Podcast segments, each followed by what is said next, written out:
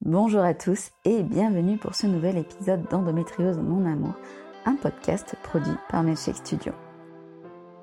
Je suis Marie-Rose Gallès, patiente devenue experte en endométriose et autrice de trois livres sur ce sujet. J'utiliserai ici le féminin générique, même si je rappelle que l'endométriose touche aussi bien les hommes cis que les hommes trans. Je précise aussi que cet épisode a été conçu pour être diffusé en classe. N'hésitez donc pas à l'utiliser comme support pédagogique si vous êtes professeur ou élève. L'épisode de ce mois-ci est en partenariat avec Petite Culottée. Il s'agit d'une marque de lingerie pour les périodes délicates, fuites urinaires, règles, pas n'importe laquelle. Tout d'abord, elles sont 100% françaises. Ensuite, la dentelle est juste sublime. Oui, vous avez bien entendu. J'avoue que ce n'est pas la période où je fais le plus attention à ma lingerie. Mais comme je suis une fan de dentelle fine, j'ai fondu quand j'ai vu cette culotte menstruelle à la fois confortable et à croquer. Et pour les ados qui nous écoutent, bonne nouvelle, il y a une gamme rien que pour vous.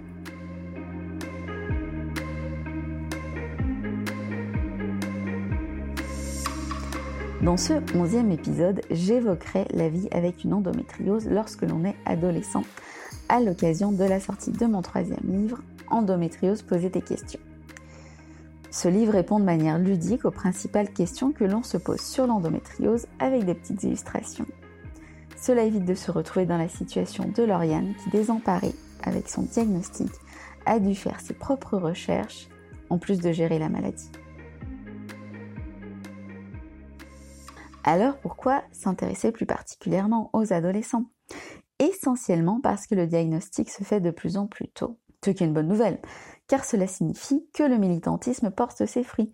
Les médecins sont plus sensibles à cette question et les patientes sont mieux écoutées. Le petit souci, c'est que cela ne se fait pas forcément dans des conditions plus explicites. Il me semblait donc important d'apporter des réponses fiables, vérifiées par les scientifiques avec lesquels je travaille, à toutes ces questions qui explosent dans notre tête comme du pop-corn. Si dans le livre je donne des réponses pratiques et scientifiques, dans cet épisode on parlera du tourbillon d'émotions que l'on ressent en vivant une endo à l'adolescence. Commençons par le diagnostic, ce délicieux moment où le couperet tombe.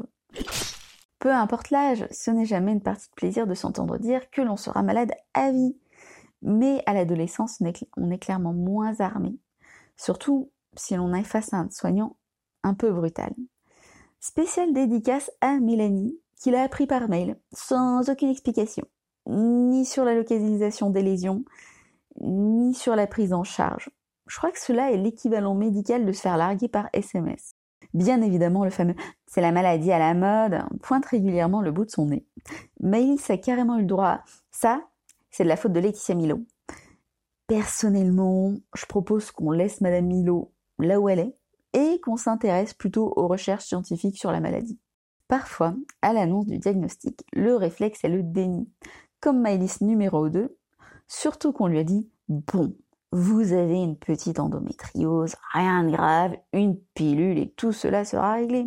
À la fameuse pilule miracle qui arrange tous les symptômes de l'endo, nous guérit d'un coup de baguette magique. Un grand classique de la mythologie endométriosique. Si seulement notre prise en charge était aussi simple. Enchaînons avec un deuxième mythe. Mais tu es trop jeune pour avoir une endo. Alors ce mythe est tel que j'en ai fait une vidéo TikTok parce que, chers soignants, si vous passez par là, sachez qu'à vous accrocher au mythe plutôt qu'à écouter la science, ma messagerie explose et que je passe mes nuits à expliquer à des adolescents que si, si, il est possible d'avoir de l'endométriose jeune, puisque l'on en retrouve même sur les fœtus, au lieu de dormir. Et j'aime bien dormir. J'ai besoin de dormir avec l'endométriose.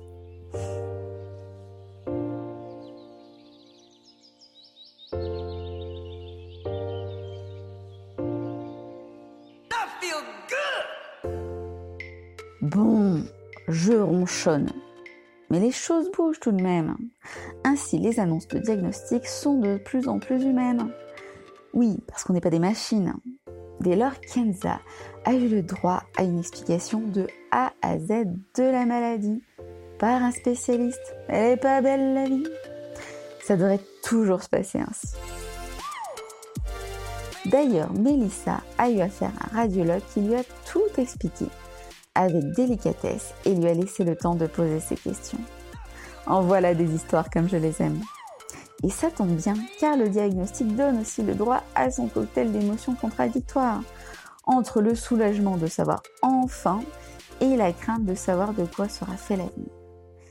Bertie me confie aussi qu'elle ne se rendait pas compte à l'époque de l'impact que cela allait avoir sur sa vie de femme. Alors il est important que cette annonce se fasse dans les meilleures conditions. Adolescent, c'est aussi vivre chez ses parents, ce qui est à double tranchant. Soit on est soutenu par sa famille et c'est une force, soit on n'est pas soutenu et on ne peut pas s'isoler pour n'avoir que la maladie à gérer. Zélie a une maman qui est elle-même atteinte. Le diagnostic a été donc bien accueilli. Elena est entourée non seulement d'une famille qui la soutient, mais qui en plus fait des recherches pour ensuite la conseiller. Cela permet de se sentir bien entourée à l'écoute. C'est tellement incroyable ce que l'amour des nôtres peut nous faire faire. Vous êtes plusieurs à m'avoir raconté aussi comment vos petits frères vous font des câlins pendant les crises. N'oublions pas que les adultes ont aussi un rôle important à jouer dans tout ce qui est gestion du parcours médical, notamment d'un point de vue administratif. Pour Anaïs, il a fallu un peu de temps. C'est seulement à force de voir sa souffrance que sa famille a compris. La famille de Léa est dans le déni. Au programme, une sœur pro-Freud qui lui répète que sa maladie est psychosomatique, certainement la conséquence d'un trauma. Elle en est certaine. Le problème vient de sa tête. Pour la suite du menu, une mère qui nie la maladie et un père qui essaye de sortir du déni en comprenant, en l'accompagnant aux rendez-vous médicaux. Pas simple de gérer l'endométriose dans de telles conditions. Ce qui revient dans vos témoignages et que je confirme pour l'avoir vécu, c'est que l'on ne se retrouve pas tant face à des gens qui sont dans l'incompréhension que des gens qui refusent obstinément de comprendre. Et malheureusement, face à cela, on ne peut rien faire. Il y a cette idée farfelue que si tu es jeune, tu es forcément en bonne santé. Ainsi, les manifestations de douleur seraient du cinéma, une manière d'attirer l'attention. Et là, on tombe dans le cliché de l'adolescent qui veut forcément attirer l'attention, comme si les ados n'avaient pas leur propre vie à vivre. Pour rester dans les réactions qui n'ont ni queue ni tête, il y a aussi les femmes de la famille qui ont certainement une endo non diagnostiquée, car d'une autre époque, et qui sont assez sévères parce qu'elles ont souffert en silence et que donc elles vivent mal le fait que la nouvelle génération vive les choses différemment, ose crier sa douleur, exige d'être soignée et d'être soignée dans la bientraitance. Chacun est là avec sa propre souffrance, sa propre façon de voir les choses, et c'est compliqué. Qui dit adolescence dit scolarité. Sauf que cette scolarité se retrouve perturbée par la maladie, la fatigue chronique qui empêche de suivre les cours correctement, de même pour les douleurs neuropathiques, surtout quand on, on en est au point de ne plus supporter les vêtements. Idem pour les antidouleurs qui nous transforment en larves humaines, les crises qui pointent le bout de leur nez pendant les contrôles, les diarrhées et autres vomissements qui arrivent sans prévenir et nécessitent de courir aux toilettes. Tout cela se termine par des jours d'absence, le plus souvent mal perçus par l'équipe enseignante et les autres élèves.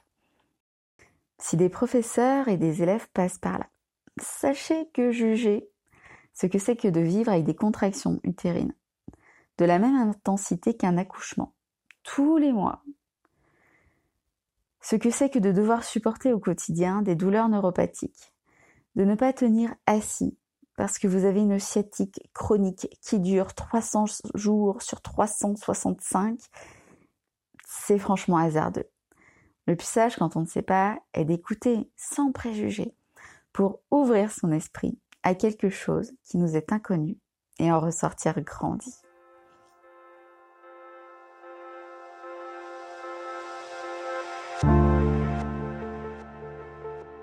Je crois que ce sont ces préjugés, ces jugements, qui m'ont fait taire lorsque j'étais au collège ou encore au lycée, comme cette fois où je saignais tellement que ma chaise était recouverte de sang, ou encore cette fois où en cours de maths, lorsque j'ai expulsé un endomètre quasiment pas dissous. J'ai expulsé un truc qui faisait 5 cm par un col de l'utérus faisant la taille d'une tête d'épingle, environ 1 mm. Proportionnellement, c'est comme expulser la tête d'un fœtus par un col dilaté à 10 cm lors d'un accouchement. Et pourtant, je n'ai pas fait un bruit, pas un gémissement, pas une plainte. J'ai enfoncé mes ongles dans le bureau et je me répétais ne tombe pas dans les pommes, ne tombe pas dans les pommes. L'enfer a duré près d'une heure et la professeure de mathématiques était un amour. Mais dans les années 2000, l'endométriose n'existait pas.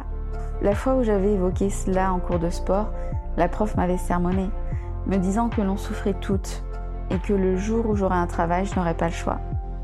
Alors pendant des années, je ne suis même pas allée voir un médecin. Je me suis tue.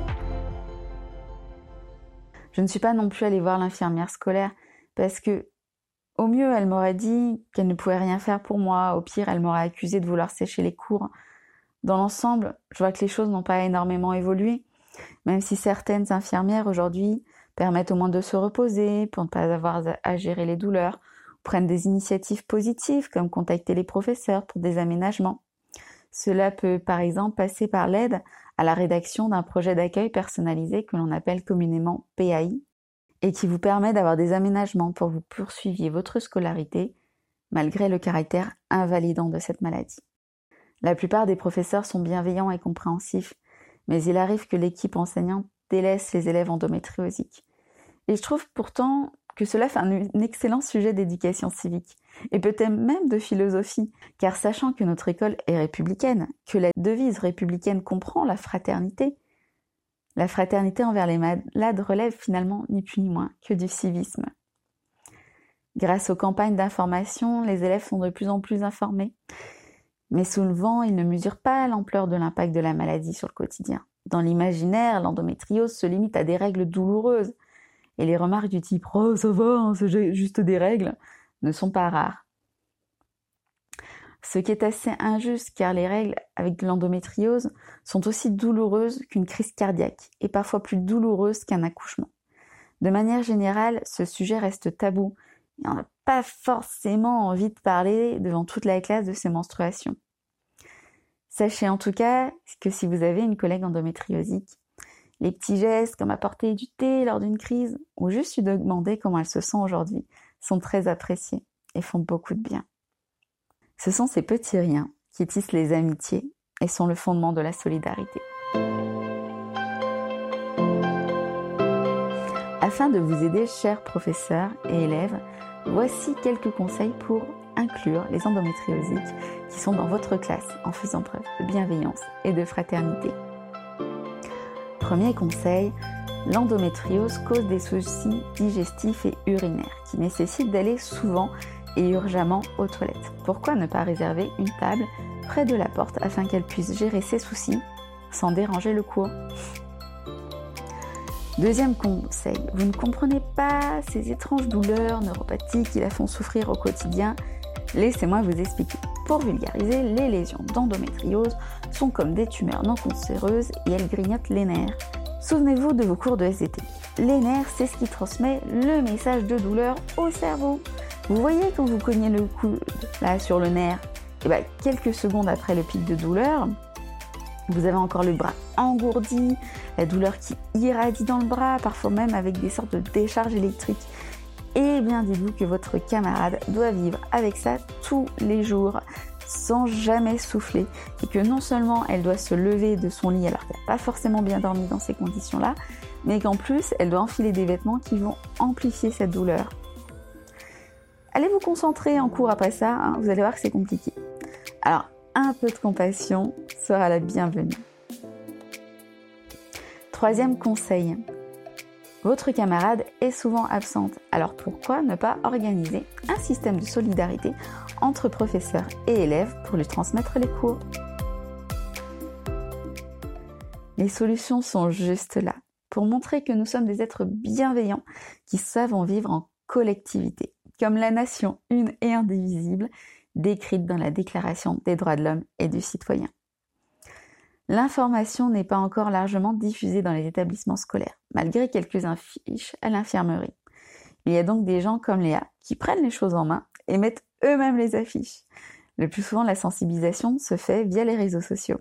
Et j'espère que ce podcast aidera à faire bouger les choses, afin que les endométriosiques puissent poursuivre leur scolarité sereinement malgré la maladie. Il n'est pas normal que dans un pays développé comme le nôtre, la maladie puisse conduire encore à des échecs scolaires. Si tu souhaites diffuser ce podcast en cours pour un exposé ou autre, n'hésite pas.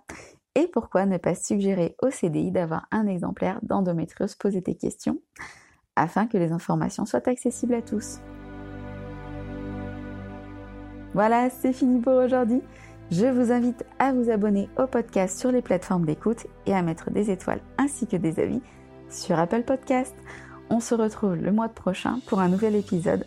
N'hésitez pas à me suivre sur les réseaux sociaux pour ne pas manquer sa sortie, que ce soit TikTok, Instagram, Twitter ou Facebook. Prenez soin de votre santé.